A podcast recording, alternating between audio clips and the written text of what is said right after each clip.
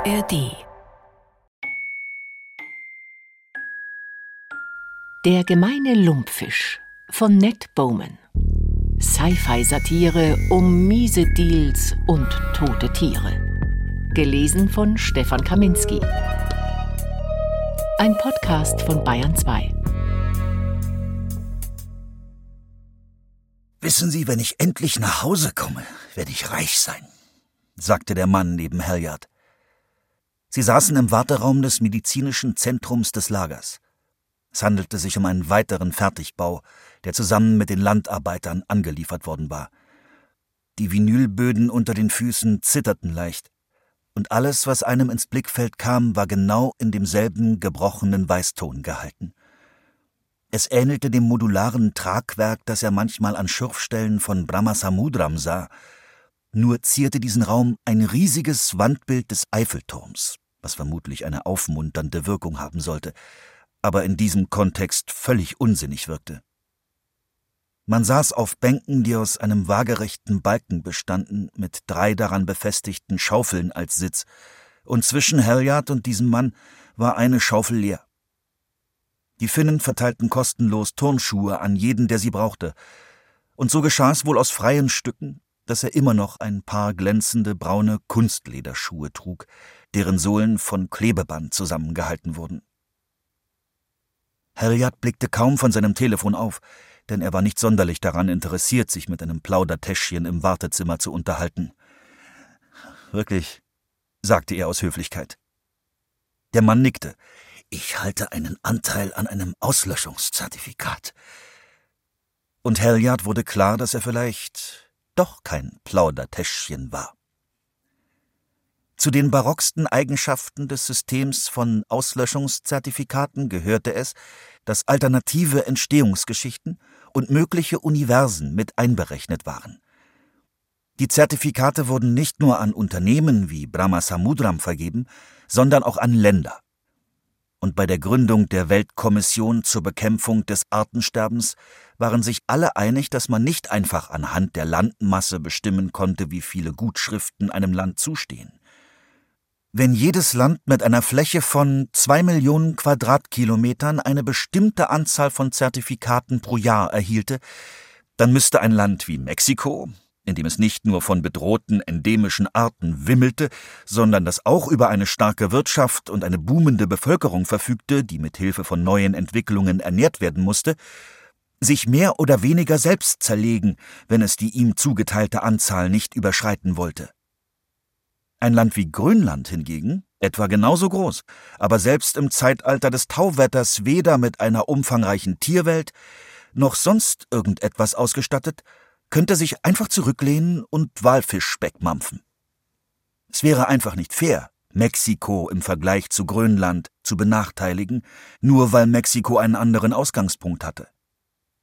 Stattdessen wurde beschlossen, dass die Zertifikate auf Grundlage der Anzahl von Arten, die ohne Präventivmaßnahmen ausgestorben wären, an die Länder verteilt werden sollen. Wenn Mexiko sein Verhalten änderte, ergab sich so eine Diskrepanz zwischen dem, was verhindert worden war, riesiger Artenverlust, und dem, was stattdessen geschah, weit weniger Artenverlust. Und Mexiko konnte angemessen belohnt werden, nicht für seine Sündlosigkeit, sondern dafür, dass es der Versuchung widerstanden hatte.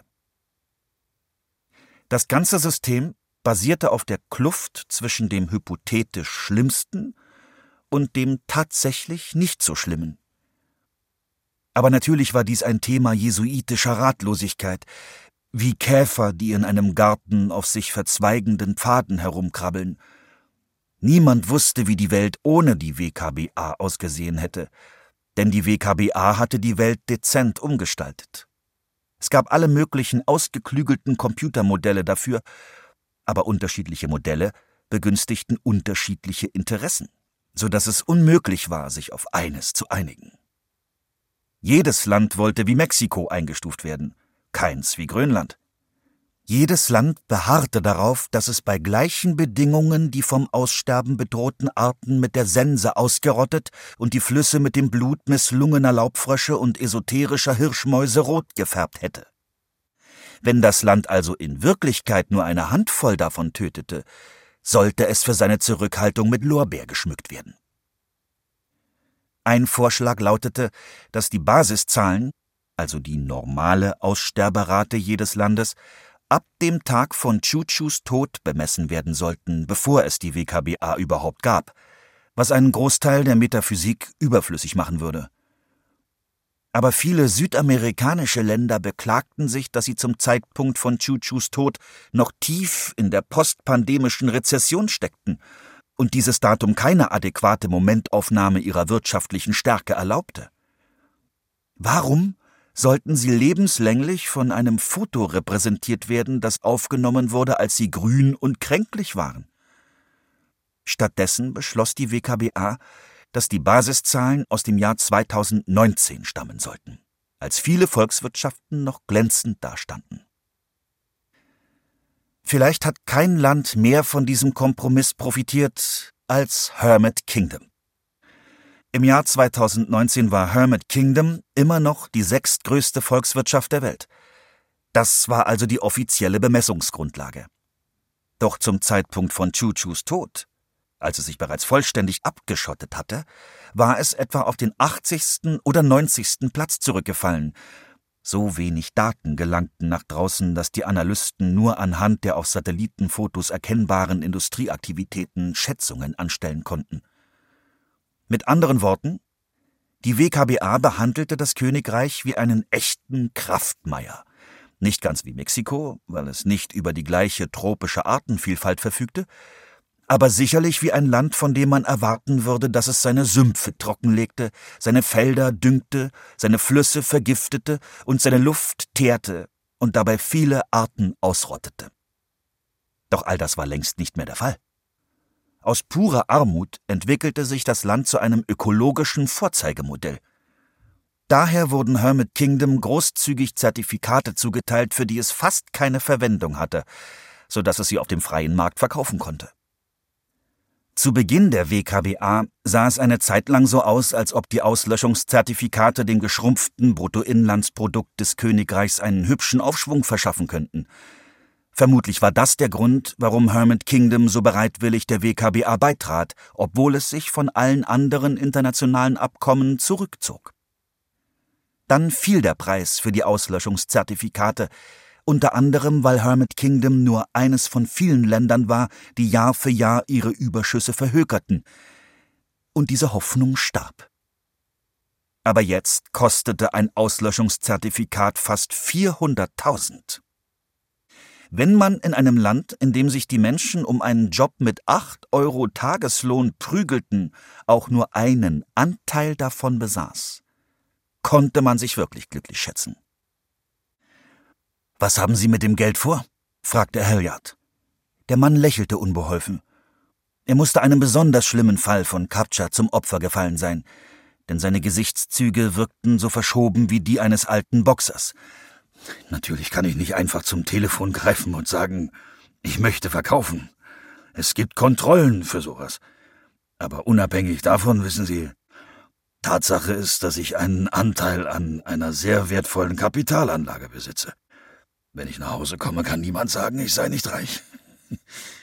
Halliard war sich unsicher, wie er darauf reagieren sollte, und suchte nach einer freundlichen Floskel. Ich hoffe, Sie sind nicht wegen etwas allzu Ernstem hier. Sonnenstich. Ich war schon immer ein wenig anfällig. Aber heute Morgen habe ich zu viel Sonne abbekommen. Dumm von mir. Was zum Teufel ist los mit euch? explodierte Helga. Da ist keine Sonne, es ist nicht sonnig. Nur weil es keine Mücken mehr regnet, heißt das noch lange nicht, dass die Sonne scheint. Nun ja, sagte der Mann. Mr. Halliard, ich habe jetzt ein paar Minuten Zeit. Er blickte auf. Dr. Shahad stand in der Tür. Er erhob sich und folgte ihr den Korridor hinunter in ihr Sprechzimmer. Warum war er hergekommen, um mit Dr. Shahar zu sprechen? Sein offizieller Vorwand war, dass irgendetwas zwischen Dr. Shahad und der Meerjungfrau vorgefallen sein musste, bevor erstere letztere auf freien Fuß gesetzt hatte. Denn bei allem Verständnis, das Plündern von Vorräten einer Klinik in einem Migrantenlager kann man nicht einfach so ohne irgendeine Erklärung durchgehen lassen. Deshalb wusste Dr. Shahad vielleicht etwas darüber, wo die Meerjungfrau mit Gareth in See stechen wollte. Aber das war nur eine nachträgliche Erklärung. Eigentlich war er hergekommen, weil es der Weg des geringsten Widerstands war. Im Lager herumzuwandern und wahllos Leute zu befragen, klang anstrengend, während Dr. Shahad folgende verlockende Qualitäten hatte. Erstens war ihr Name bereits gefallen. Zweitens war es offensichtlich, wo sie aufzufinden war. Drittens war davon auszugehen, dass sie mit einem Mindestmaß an Verstand und Autorität sprechen würde, weil sie Ärztin war. Viertens war sie ebenfalls Außenseiter an diesem Ort, weshalb er hoffte, mit ihr leichter ins Gespräch zu kommen, so wie sich Reisende durch das Jammern über Einheimische anfreunden können. Helyard hätte als erster zugegeben, dass er, was Eigeninitiative und Hartnäckigkeit anging, nicht der geborene Detektiv war. Doch seine Faulheit zahlte sich aus. Ich war noch spät in meiner Praxis, als der Alarm losging, erzählte ihm Dr. Shahad mit einer Tasse Kaffee an ihrem kleinen eingebauten Schreibtisch sitzend. Man konnte nicht sagen, dass sie mürrisch war. Im Gegenteil. Sie wirkte, als pflegte sie einen gut gelaunten Umgangston mit ihren Patienten. Aber der Anteil an dieser guten Laune, den sie ihm, einem gesunden Menschen, der ihre Zeit beanspruchte, zugestehen wollte, tendierte gegen Null. Ich habe sie im Labor gefunden. Sie hatte ein Schloss aufgebrochen und war durch die Hintertür eingedrungen. Zuerst dachte ich, sie wollte Incidanil stehlen. Oh, Sie nehmen auch Incidanil? Sie sah ihn an, als wollte sie Hirnverletzung in seine Krankenakte eintragen. Nein, ich nehme es nicht. Wir geben es unseren Patienten hier. Jeder, bei dem der Psychologe ein schweres Dislokationstrauma feststellt, bekommt zwei Wochen lang Incidanil. Warum? Sie wissen schon, dass die Menschen hier hauptsächlich von Nährstoffriegeln leben? Wir verteilen zehn Paletten pro Woche, Schokoladen- oder Vanillegeschmack. Die Leute hier reden ständig vom Essen, das sie vermissen. Shepherd's Pie, Fish and Chips und so weiter. Wenn man weit weg von zu Hause ist, kann das richtige Essen sehr tröstlich sein aber logischerweise wirkt das falsche Essen dann auch sehr grausam. Erniedrigend. Die Leute hassen die Nährstoffriegel. Aber das Inzidanil scheint etwas zu bewirken. Es nimmt einer Mahlzeit die Traurigkeit. Leider führt das dazu, dass die Leute alles tun, um eine Dosis zu bekommen. Die Pillen sind zu einer Art Währung innerhalb des Lagers geworden. Halliard wünschte, Ressin wäre hier. Er fühlte sich bestärkt. Sie lag falsch mit ihrem Spott über seine Inzidanil-Gewohnheiten. Wenn diese armen Wesen um die Droge kämpften, damit sie ihr Leben erträglicher machte, bewies das dann nicht, dass es sich um eine sehr sinnvolle, pragmatische Erfindung handelte? Dass er es vor allem genommen hatte, um dem Kantinenessen zu entkommen, war ja nicht so wichtig. Wird es jetzt in vielen Lagern eingesetzt? Ich habe von einem groß angelegten Testversuch in den privatisierten Lagern in der Türkei gehört. Es soll die Nahrungsunruhen eindämmen. Damit war Halliards Genugtuung verflogen. Wenn sich der Markt für Incidanil auf alle Klimaflüchtlinge der Welt ausdehnte, dann waren die Gewinne, die er mit einer frühen Investition in die Henan Pharmaceutical Group hätte erzielen können, um ein Vielfaches höher, als er sich je vorgestellt hatte. Mittlerweile hätte er sich mit Bejota-Schinken die Nase putzen können. Er versuchte, sich das aus dem Kopf zu schlagen. Aber Sie war nicht wegen Incidanil hier? fragte er. Das glaube ich nicht. Weshalb dann? Ich habe sie gefragt, aber sie wollte es mir nicht sagen. Und Sie haben sie trotzdem gehen lassen? Ja. Sie sagte, dass Leute nach ihr suchten und ihr Leben in Gefahr sei, wenn sie sie erwischten. Wenn ich beim Clown erwischt würde, würde ich auch so etwas sagen. Ich habe schon in anderen Lagern gearbeitet, sagte Dr. Shahad. Wenn Menschen lange Zeit um ihr Leben gerannt sind, haben sie einen bestimmten Ausdruck in den Augen. So war es auch bei dieser Frau. Das war keine Ausrede. Jedenfalls habe ich später die Bestände überprüft. Es hat nichts gefehlt. Hat sie gesagt, warum diese Leute nach ihr suchen? Sie warf ihm einen strengen Blick zu. Woher soll ich wissen, dass Sie nicht einer von denen sind? Wenn das so wäre, wüsste ich vermutlich schon, warum ich diese Frau suche. Es macht also keinen Unterschied, wenn Sie es mir sagen würden. Aber um das klarzustellen, so ist es nicht. Ich hatte noch nie von ihr gehört, bis Wilson vor einer halben Stunde von einer Meerjungfrau sprach. Sie sagte, sie werde gesucht, weil sie geheime Informationen zu den Hackerangriffen hat, von denen in den Nachrichten die Rede war. Sie meinen die Angriffe auf die Biobanken? Dr. Shahad nickte. Was wusste sie? Glauben Sie, sie wusste, wer dahinter steckt? Ja, vielleicht. Etwas in der Art. Verdammt. Wirklich? Halliard war wie vom Donner gerührt, von der Nachricht selbst, aber auch von der Beiläufigkeit, mit der Dr. Shahad ihm das alles erzählte. Sie hatte gerade mit jemandem zu tun gehabt, der, wenn das alles kein Fake war, die Antwort auf die Frage hatte, die sich gerade der halbe Planet stellte. Und sie schien nicht mal neugierig zu sein. Es war immer ein Dämpfer, wenn man jemanden kennenlernte, der in seinem Job wirklich Gutes in der Welt bewirkte, und man merkte, wie wenig wichtig es diesem Menschen war, sich über alles auf dem Laufenden zu halten. Hat sie gesagt? Ich meine, ähm, sie hat nichts weiter darüber gesagt. Scheiße. Verdammte Scheiße. Laut Wilson hatte sich die Meerjungfrau angehört, als käme sie vielleicht auch aus Hermit Kingdom. Halliard dachte an den Kerl im Wartezimmer. Selbst wenn es ihm nie möglich sein würde, seinen Reichtum zu genießen, gab es zweifellos in der Regierung von Hermit Kingdom ein paar Kleptokraten, die von dem Preisanstieg außerordentlich profitierten. Gestern hatte er sich noch gefragt, warum sich jemand mit ein paar hundert Millionen Euro zufrieden geben sollte, wenn er einen Computerwurm entwickelt hatte, der die Welt verschlingen konnte wie ein aztekischer Gott. Aber was, wenn man aus einem Land kam, in dem das erstens ein unvorstellbares Vermögen war und zweitens Auslöschungszertifikate so ziemlich der einzige Vermögenswert waren, mit dem man noch in der Außenwelt handeln konnte? Und wohin wollte sie als nächstes? fragte er. Sie sagte, sie wolle irgendwo hin, wo sie sich verstecken könne. Und dass Gareth ihr versprochen habe, sie dorthin zu bringen. Und ich fragte, bist du sicher, dass Gareths Boot das schafft? Er hat mir einmal angeboten, mit ihm rauszufahren, und ich habe abgelehnt.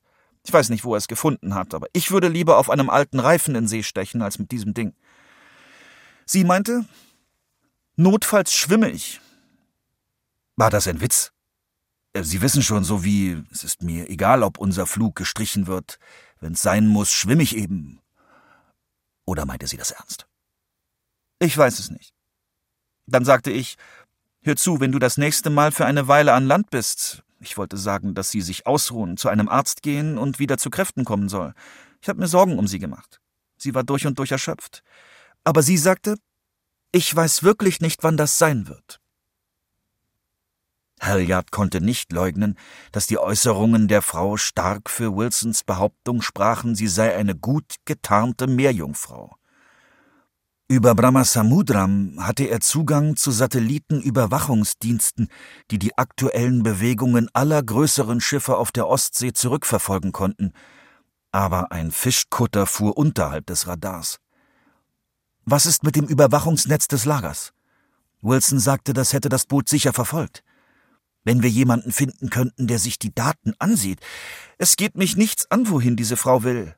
Warum sollte ich die Migri auf ihre Spur setzen? Wer zum Teufel ist Migri? fragte sich Halliard.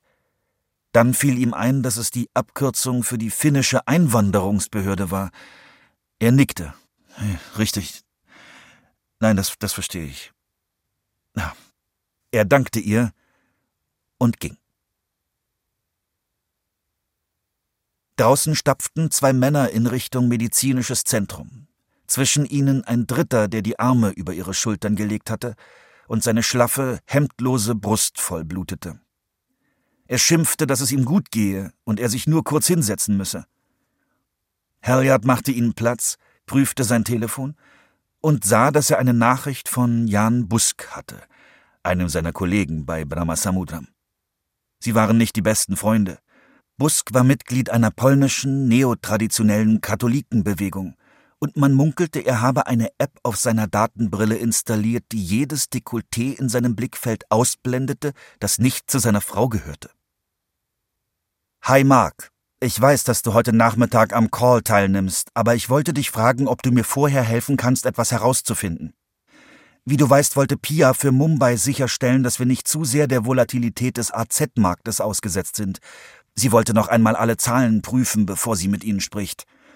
Tut mir leid, wenn ich dir hier auf den Schlips trete, aber da du immer noch auf Reisen bist, Halliard verstand dies als Euphemismus dafür, dass er die letzten drei Tage praktisch von der Außenwelt abgeschnitten war, meinte Pia, es ginge schneller, wenn ich es selbst übernehme. Alles sieht gut aus, bis auf eine Sache.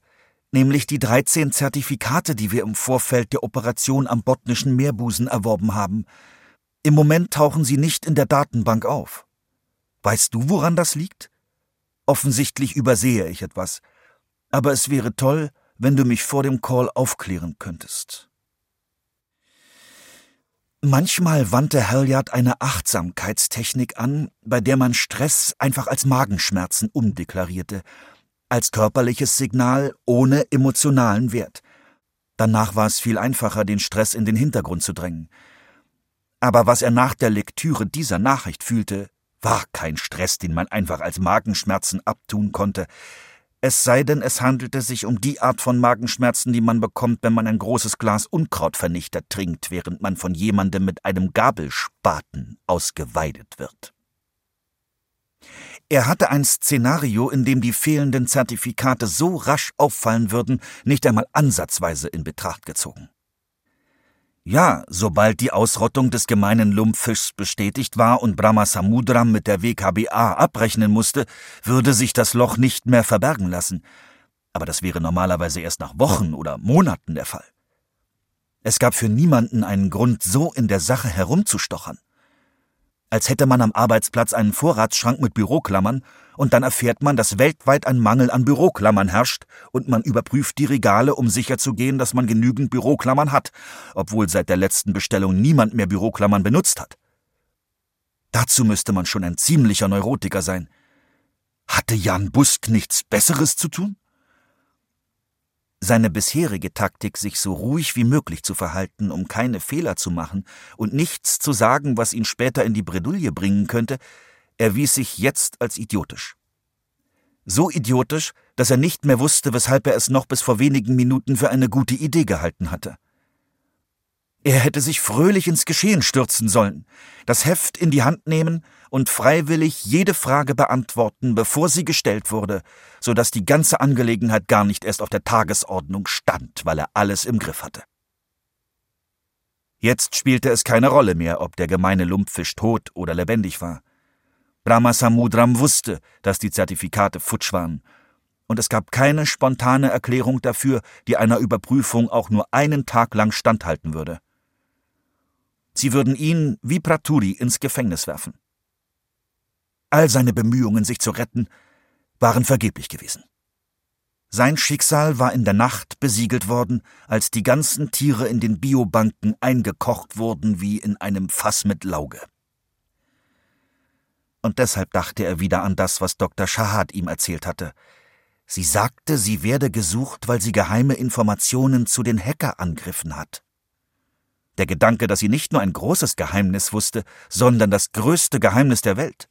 Diese namenlose Frau, die sich in einem Arbeitsmigrantenlager herumtrieb wie Treibgut aus dem Meer, wie ein in die Enge getriebener Dieb, war ungefähr so plausibel wie die Vorstellung, dass Barry Small es wusste.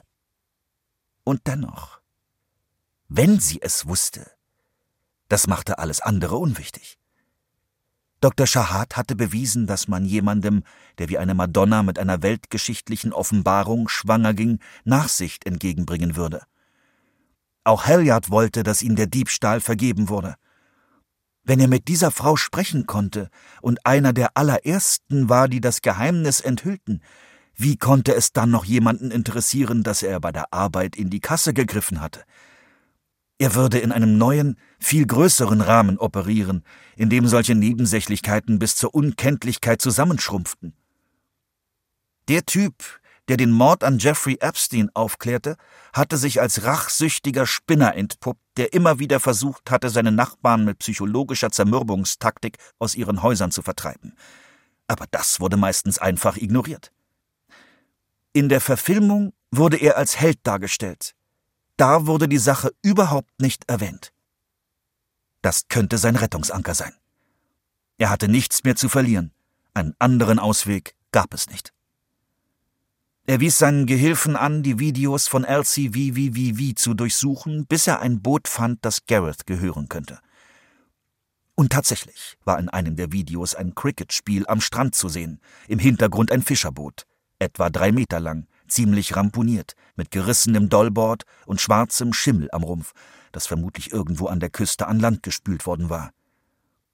Halliards Gehilfe identifizierte den Außenbordmotor des Bootes als 8 PS Elektromotor von Janmar und teilte ihm mit, dass ein solches Boot bei Höchstgeschwindigkeit und ruhigem Seegang in drei Stunden eine Strecke von etwa 50 Kilometern zurücklegen konnte.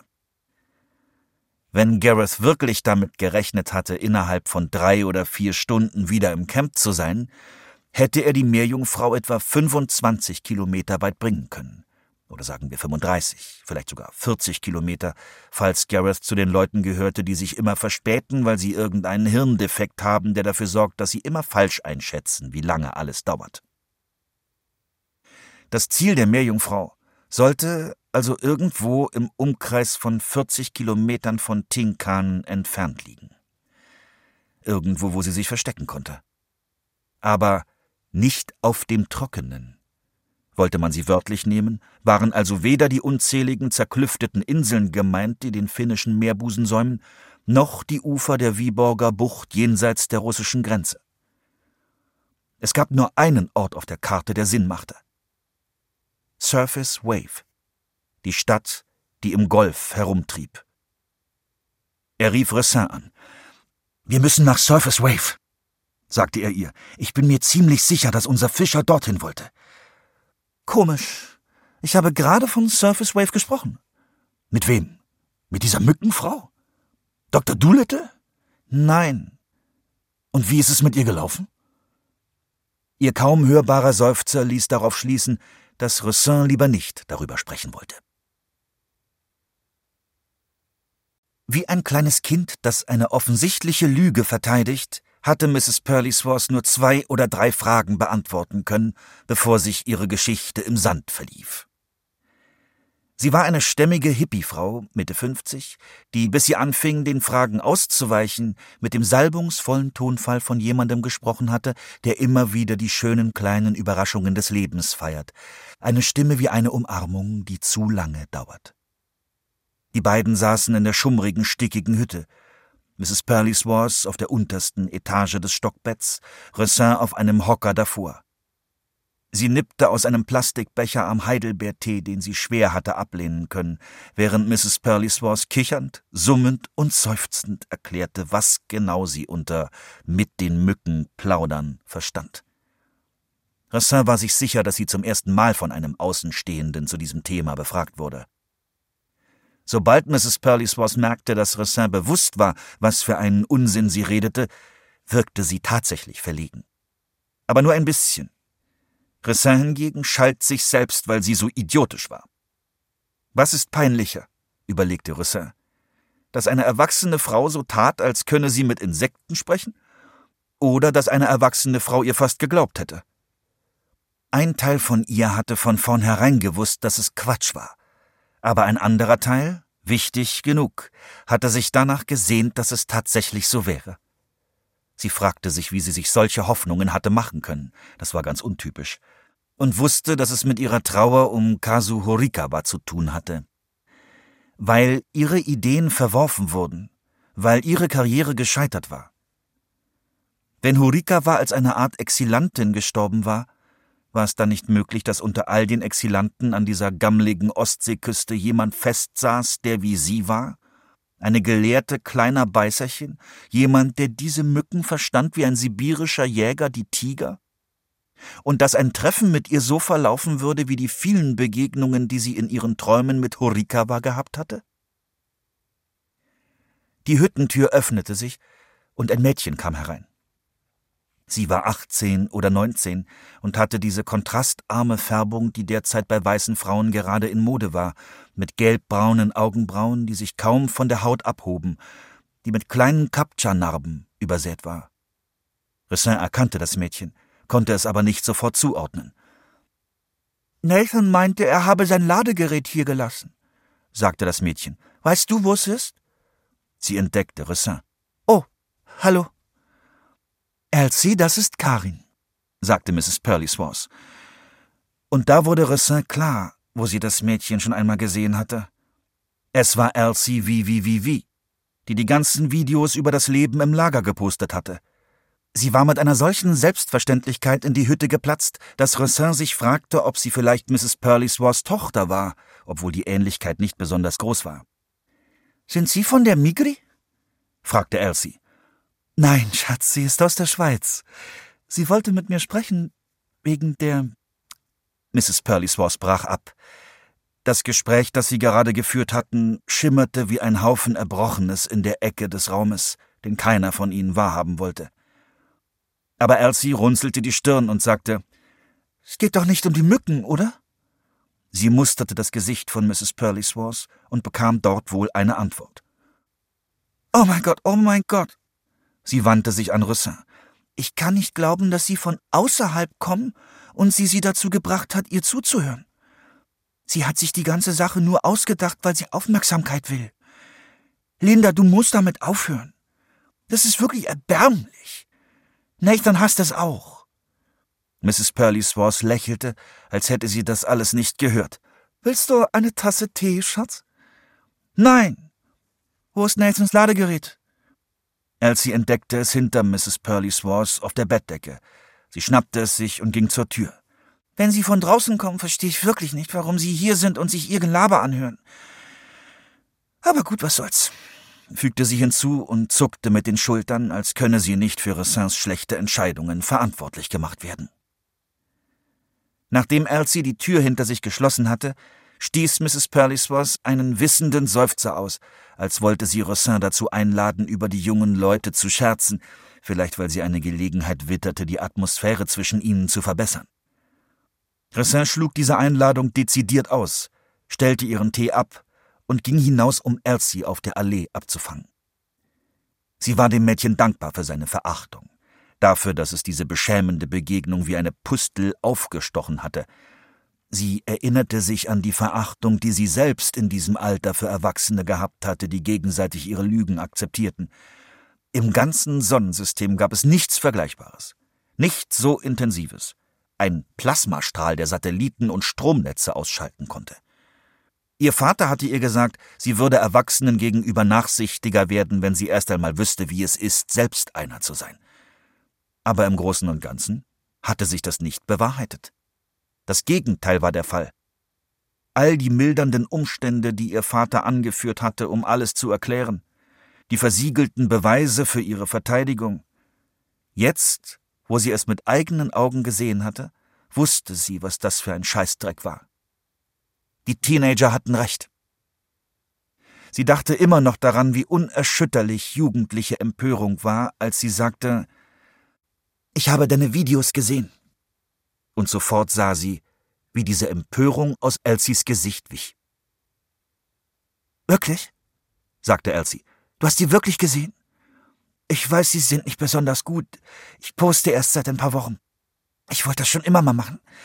Aber zu Hause durfte ich nie. Also der Internetzugang der Gastarbeiter auf den Ranches wurde von Servern in Hermit Kingdom kontrolliert, so dass er wie üblich eingeschränkt werden konnte.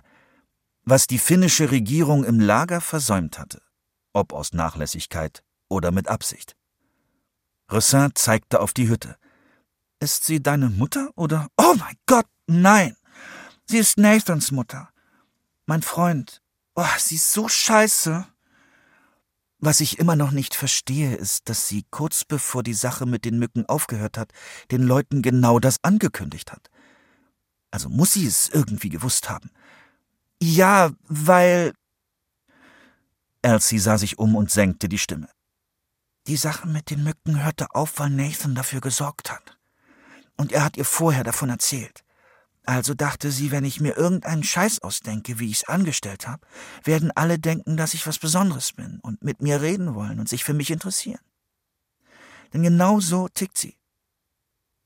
Also fing sie an, den Leuten zu erzählen, dass sie mit den Mücken spricht. Was sowas von unfassbar bescheuert ist. Aber manche Leute haben's geglaubt. Elsie verdrehte die Augen. Was hat Nathan getan? Ich darf nicht drüber sprechen. Aber wenn Sie mit Nathan reden, wird er es Ihnen wahrscheinlich erzählen. Ressin zögerte. Noch ein Mückenflüsterer? Sie wollte nicht widerstandslos von einer Enttäuschung in die nächste rutschen, wie eine Großmutter, die die Hälfte ihrer Ersparnisse einem Betrüger gibt, und dann die andere Hälfte einem zweiten Betrüger, der verspricht, die erste Hälfte zurückzuholen. Aber egal, was hinter dieser neuen Geschichte steckte, sie glaubte zumindest, dass Elsie sie glaubte. Also begleitete sie Elsie zu Nathan. Auf dem Weg dorthin stellte Elsie Ressin viele Fragen, und Ressin wurde klar, dass sie vielleicht der erste Mensch war, den Elsie seit ihrer Kindheit getroffen hatte, der nicht Bürger von Hermit Kingdom oder der Republik Finnland war. Dies schien Ressin eine größere Verantwortung zu sein, als sie zu tragen vermochte, und sie fühlte sich schlecht, weil sie nicht exotischer war. Inmitten der Fragen erwähnte Elsie, dass Nathans Vater auch nach Finnland gekommen, aber in Ungnade gefallen und nach Hause geschickt worden war, nachdem die Leiter seiner Ranch ihn beschuldigt hatten, gesundes Vieh absichtlich mit Captcha zu infizieren. Nathans Vater hatte dies abgestritten, aber alle wussten, dass so etwas schon vor den Bränden vorgekommen war. Wäre es einer Ranch gelungen, Captcha auszurotten, hätte es keine bezahlte Arbeit mehr gegeben. Sie fanden Nathan in einer Hängematte, die zwischen zwei leerstehenden Hütten am westlichen Rand des Lagers befestigt war. Die Hängematte bestand aus weißem, mit einem Logo bedruckten Material, das aussah wie das Zeug, mit dem man Gebäude auf Baustellen abhängt, damit keine Feuchtigkeit in die Wände dringt. Verglichen mit den Güterbahnhofsgängen im übrigen Lager versprühte dieser Platz fast den Charme einer Veranda. Denn jenseits des Drahtzauns konnte man Kiefern sehen. Reihen von eleganten, altehrwürdigen Bäumen, abgesehen von einer toten Kiefer an der Baumgrenze, deren fehlende Nadeln das wurmige, wahnsinnige Muster ihrer oberen Äste offenbarte, weshalb man sich ernsthaft fragen musste, wie die anderen darunter aussahen. Nathan sah von seinem Handy auf, nahm Elsie das Ladegerät ab und küsste sie. Das ist Karin, sagte Elsie. Sie kommt aus der Schweiz. Ich habe ihr gesagt, du würdest ihr von den Mücken erzählen. Nathan sah erst Ressin und dann Elsie mit einem Gesichtsausdruck an, als hätte sie eine Sondereinheit der Polizei hergerufen, um ihn verhaften zu lassen. Schon in Ordnung, sagte Elsie. Du kannst es ihr sagen. Els! Ich verspreche, dass es in Ordnung ist. Aber Nathan weigerte sich immer noch. Und Elsie verlor die Geduld. Nathan hat herausgefunden, dass die Mücken aus Surface Wave stammen. Els! Es ist kein Geheimnis! Wie können die von Surface Wave kommen? Fragte Roussin. Das wissen wir immer noch nicht genau, sagte Elsie. Aber nachdem er es herausgefunden hat, sag ihr einfach, was du gemacht hast. Sie ist nicht von der Migli. Alle feiern, weil es keine Mücken mehr regnet und du willst nicht mal die Lorbeeren ernten? Sie könnte das ja mitschneiden oder so, sagte Nathan. Er wirkte traurig, blass und hohläugig, aber dabei auch attraktiv. Genau die Art von Junge, die Roussin in Elsies Alter gefallen hätte. Zerbrechlich, hatte es ihre Mutter genannt. Er hat Angst, dass die Migri ihm die Internetverbindung kappt, wenn sie rausfindet, dass er sich in das Lagernetzwerk gehackt hat. Els! Wenn du es mir nicht erzählen willst, musst du das auch nicht, sagte Roussin. Herrgott nochmal, sagte Elsie zu Nathan. Warum bist du nur so? Ich hab dir versprochen, dass du sie erzählst. Du hast gesagt, vielleicht. Es ist okay. Wirklich. Ressin spürte, wie ihr Telefon vibrierte. Halliard. Wir müssen nach Surface Wave, sagte er. Ich bin mir ziemlich sicher, dass unser Fischer dorthin wollte. Komisch. Ich habe gerade von Surface Wave gesprochen. Als Ressin das Telefon wegsteckte, fragte Elsie mit unverhohlener Neugier, war das der Typ, mit dem Sie gekommen sind? Ressin nickte. Können wir ihn treffen? Warum wollt ihr ihn treffen? Fragte Roussin. Aber dann fiel ihr ein, dass die beiden Halliard nur als einen weiteren faszinierenden Fremden kannten, nicht als aalglatten, eigennützigen Tiefsee-Bergbaufuzzi, der bestenfalls zeitweise gute Gesellschaft war. Also sagte sie ihnen, sie könnten gerne mitkommen, um Halliard am Nordeingang zu treffen. Nathan starrte zu Boden und ging ein paar Schritte hinter ihr, aber nah genug, um Elsie bei ihrer Fragestunde zuzuhören. Ressin hatte das Gefühl, dass er sich genauso gerne wie Elsie mit Leuten von außerhalb austauschen wollte, aber noch vor ein paar Minuten hatte er sie als potenzielle Handlangerin des finnischen Überwachungsapparats abgestempelt, und diese Inkonsequenz gab ihm jetzt ein unbehagliches Gefühl. Aus irgendeinem Grund traf Helja 20 Minuten nach ihnen ein, obwohl Ressin dachte, er käme direkt aus dem medizinischen Zentrum. Im Gegensatz zu ihr erkannte er Elsie auf der Stelle. Ausgehend von dieser statistischen Stichprobe, die aus zwei Personen bestand, waren 100 Prozent der Menschen in der Außenwelt Fans von Elsies Kanal. Und Ressin bemerkte Elsies Aufregung, als sie zaghaft begann, sich als internationale Berühmtheit zu begreifen. In ihrer Hochstimmung stellte sie Nathan Halliard als Hacker vor und sagte, es ist erstaunlich. Er kann alles, buchstäblich alles. Woraufhin Nathan sie erneut anfunkelte. In diesem Fall, begann Halliard, doch dann mussten alle vier zusammenrücken, um dem Lieferwagen Platz zu machen, der die Komposttoiletten leerte. In diesem Fall habe ich eine Frage an Sie. Die Anschläge auf die Biobanken. Könnte es Ihr Land gewesen sein? Ihre Regierung? Nathan schüttelte den Kopf. Die können nicht mal einen Automaten mit Schokoriegeln hacken. Sind Sie sicher? Letztes Jahr gab's dieses große Leck mit den Hacking-Tools der Regierungskommunikationszentrale. Ich hab mir das angeschaut. Es war in etwa so, wie wenn man ein Auto bekommt, das nicht anspringt. Und dann öffnet man die Motorhaube und da ist alles voll mit alten Socken und Zweigen und so. Die Sache mit den Biobanken dagegen. Manche Leute im Internet behaupten, es müssen Zeitreisende oder Außerirdische oder was ähnliches gewesen sein. Ich meine, das ist so wahnsinnig gut. Kaum zu glauben eigentlich. Die Idioten zu Hause hatten damit nichts zu tun. Aber einige von ihnen müssen durch den Preisanstieg sehr gut verdient haben. Ja, deshalb werden sie uns auch nie wieder zurücklassen. Was meinst du damit?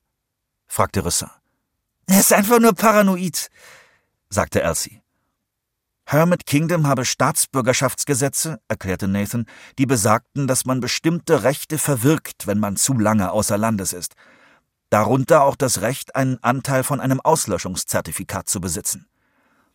Wenn die Gastarbeiter das ganze Jahr über in diesem Lager schmoren müssen, anstatt nach Hause zu fahren, wäre das nicht ihre Schuld. Aber würden die Staatsbürgerschaftsgesetze in ihrem Fall außer Kraft gesetzt? Nein, ganz sicher nicht. Das Innenministerium macht bei Gesetzen keine Ausnahmen. Das heißt, jeder hier, der solche Anteile besitzt, wird feststellen, dass sie an den Staat zurückgefallen sind und der bürokratische Aufwand, der mit diesem Rückfall verbunden ist, bietet eine ausgezeichnete Gelegenheit für die Regierungsbeamten, den größten Teil der Anteile einzusacken. Diese ganzen Arschlöcher sagen sich also, die Zertifikate sind jetzt wegen der Hacks ein Vermögen wert. Davon wollen wir auch ein bisschen was abhaben. Also, lasst uns abwarten. Sie können aber nicht nur die Leute außer Landes halten, die Anteile besitzen. Das wäre zu offensichtlich. Also halten Sie uns alle draußen und behaupten, es sei wegen Capture. Ich hoffe, du irrst dich, sagte Rüsser. Ich hoffe, Sie klären die Sache und ihr könnt nach Hause. Nathan zuckte mit den Schultern. Die Ranch war beschissen. Aber hier ist es nicht ganz so schlimm. Ich meine jetzt, wo es keine Mücken mehr regnet. Wir haben Zugang zum echten Internet, das ist viel schneller. Außerdem hast du mich hier kennengelernt, sagte Elsie und berührte liebevoll seinen Arm. Und Finnland ist ein richtiges Land. Als wir auf der Ranch ankamen, haben sie uns alle frische Impfungen verpasst, weil sie wissen, dass die zu Hause nicht wirken. Els vermisst ihren Bruder und ich hasse es, eine Hütte mit meiner Mutter zu teilen. Aber abgesehen davon. Ressin hätte sich niemals vorstellen können, dass sich Wilson und Nathan trotz ihrer Generationsunterschiede darin einig waren, das Leben hier sei gar nicht so übel.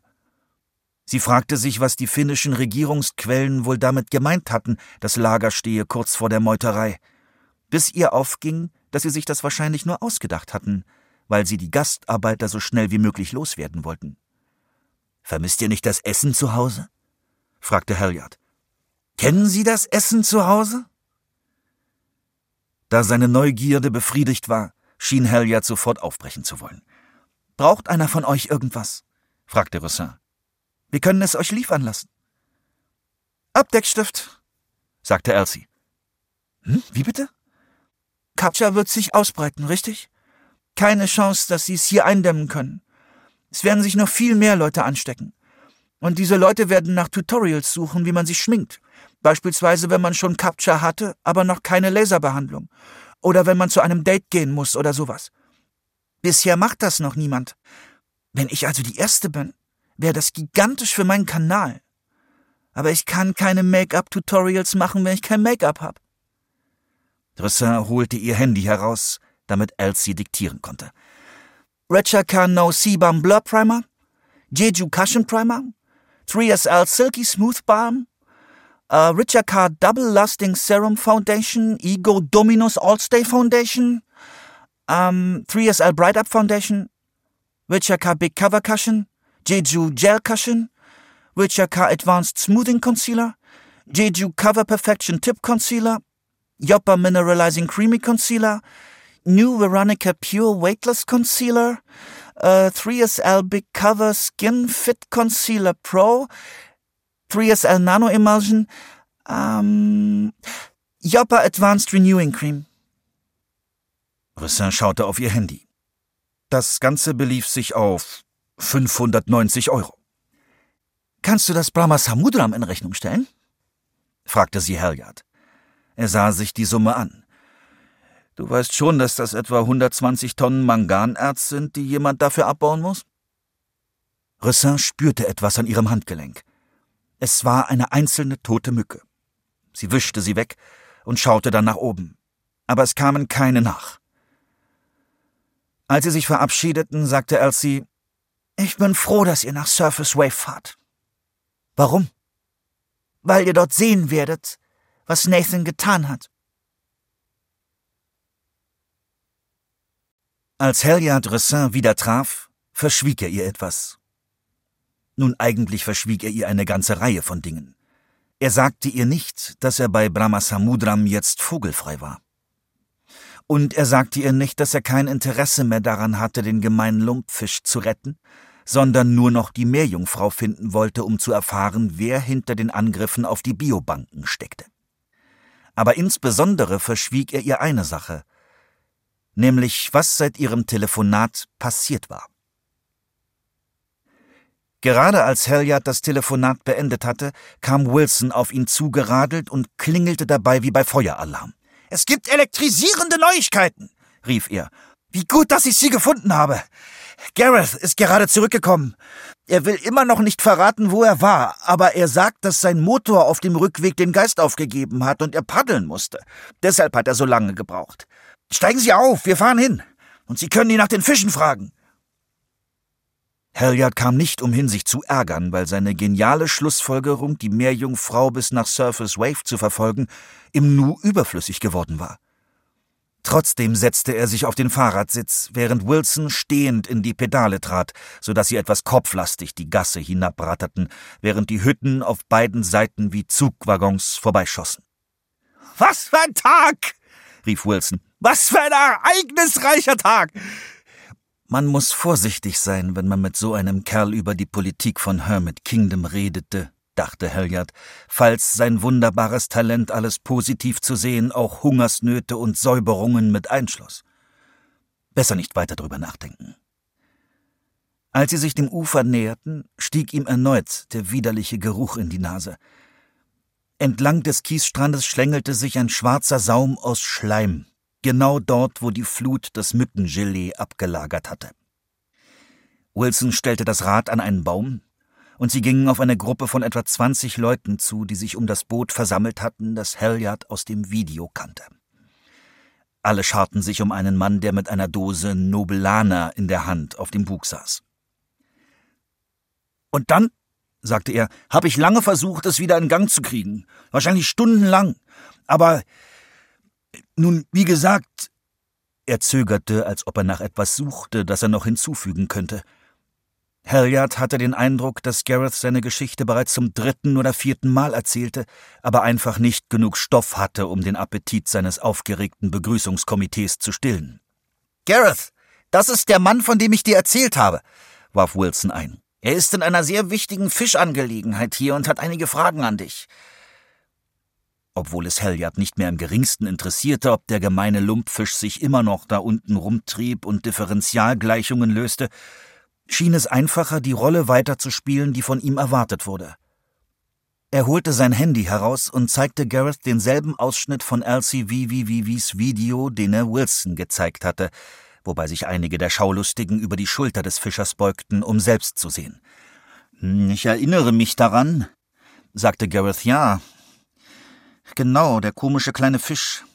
So einen habe ich noch nie gesehen. Ich war mir nicht sicher, ob ihn jemand essen wollte.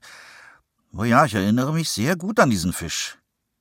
Fragen Sie mich alles, was Sie über diesen Fisch wissen wollen. Wo waren Sie, als Sie ihn gefangen haben? Keine Ahnung.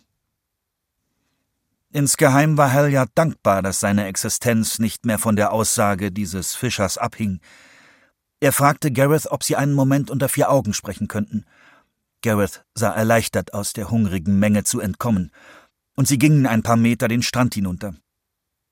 Ein paar Schwäne kreisten zwischen den Felsbrocken, die hier rötlich grau aus den Untiefen ragten, wie Gletscherschuppen aus der letzten Eiszeit. Es war dieselbe Art von Felsen, die den Lumpfischen als Laichplatz dienen könnten, wenn sie etwas weiter draußen im Meer lägen. Aber mit diesen hier würden sie sich nie anfreunden. Nein, natürlich nicht. Es wäre auch zu viel verlangt. Denn Gott bewahre die Lumpfische davor, uns einmal in ihrem Leben auf halbem Wege entgegenzukommen. Gott bewahre, dass sie irgendeinen vernünftigen Kompromiss eingehen, beispielsweise ein bisschen amphibisch zu werden.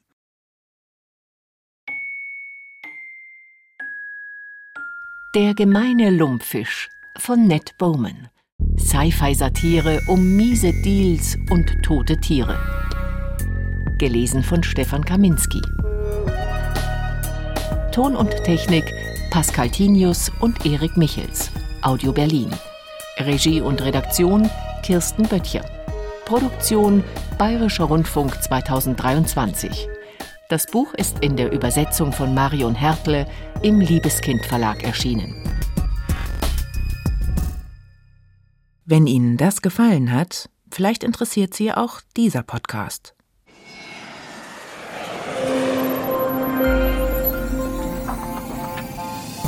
In Radio Wissen ist der Name Programm. Wir breiten die ganze Welt des Wissens vor euch aus. Immer gut recherchiert, spannend erzählt und hochwertig produziert. Für alle ist etwas dabei, für Geschichtefans, Leute, die sich für Psychologie und Philosophie interessieren, für Kultur- und Literaturliebhaber und für den Deep Dive in Natur und Technik. Wir verraten, mit welchen Methoden der innere Schweinehund zu besiegen ist, wie sich Picasso immer wieder neu erfunden hat oder wie der Marshallplan umgesetzt wurde.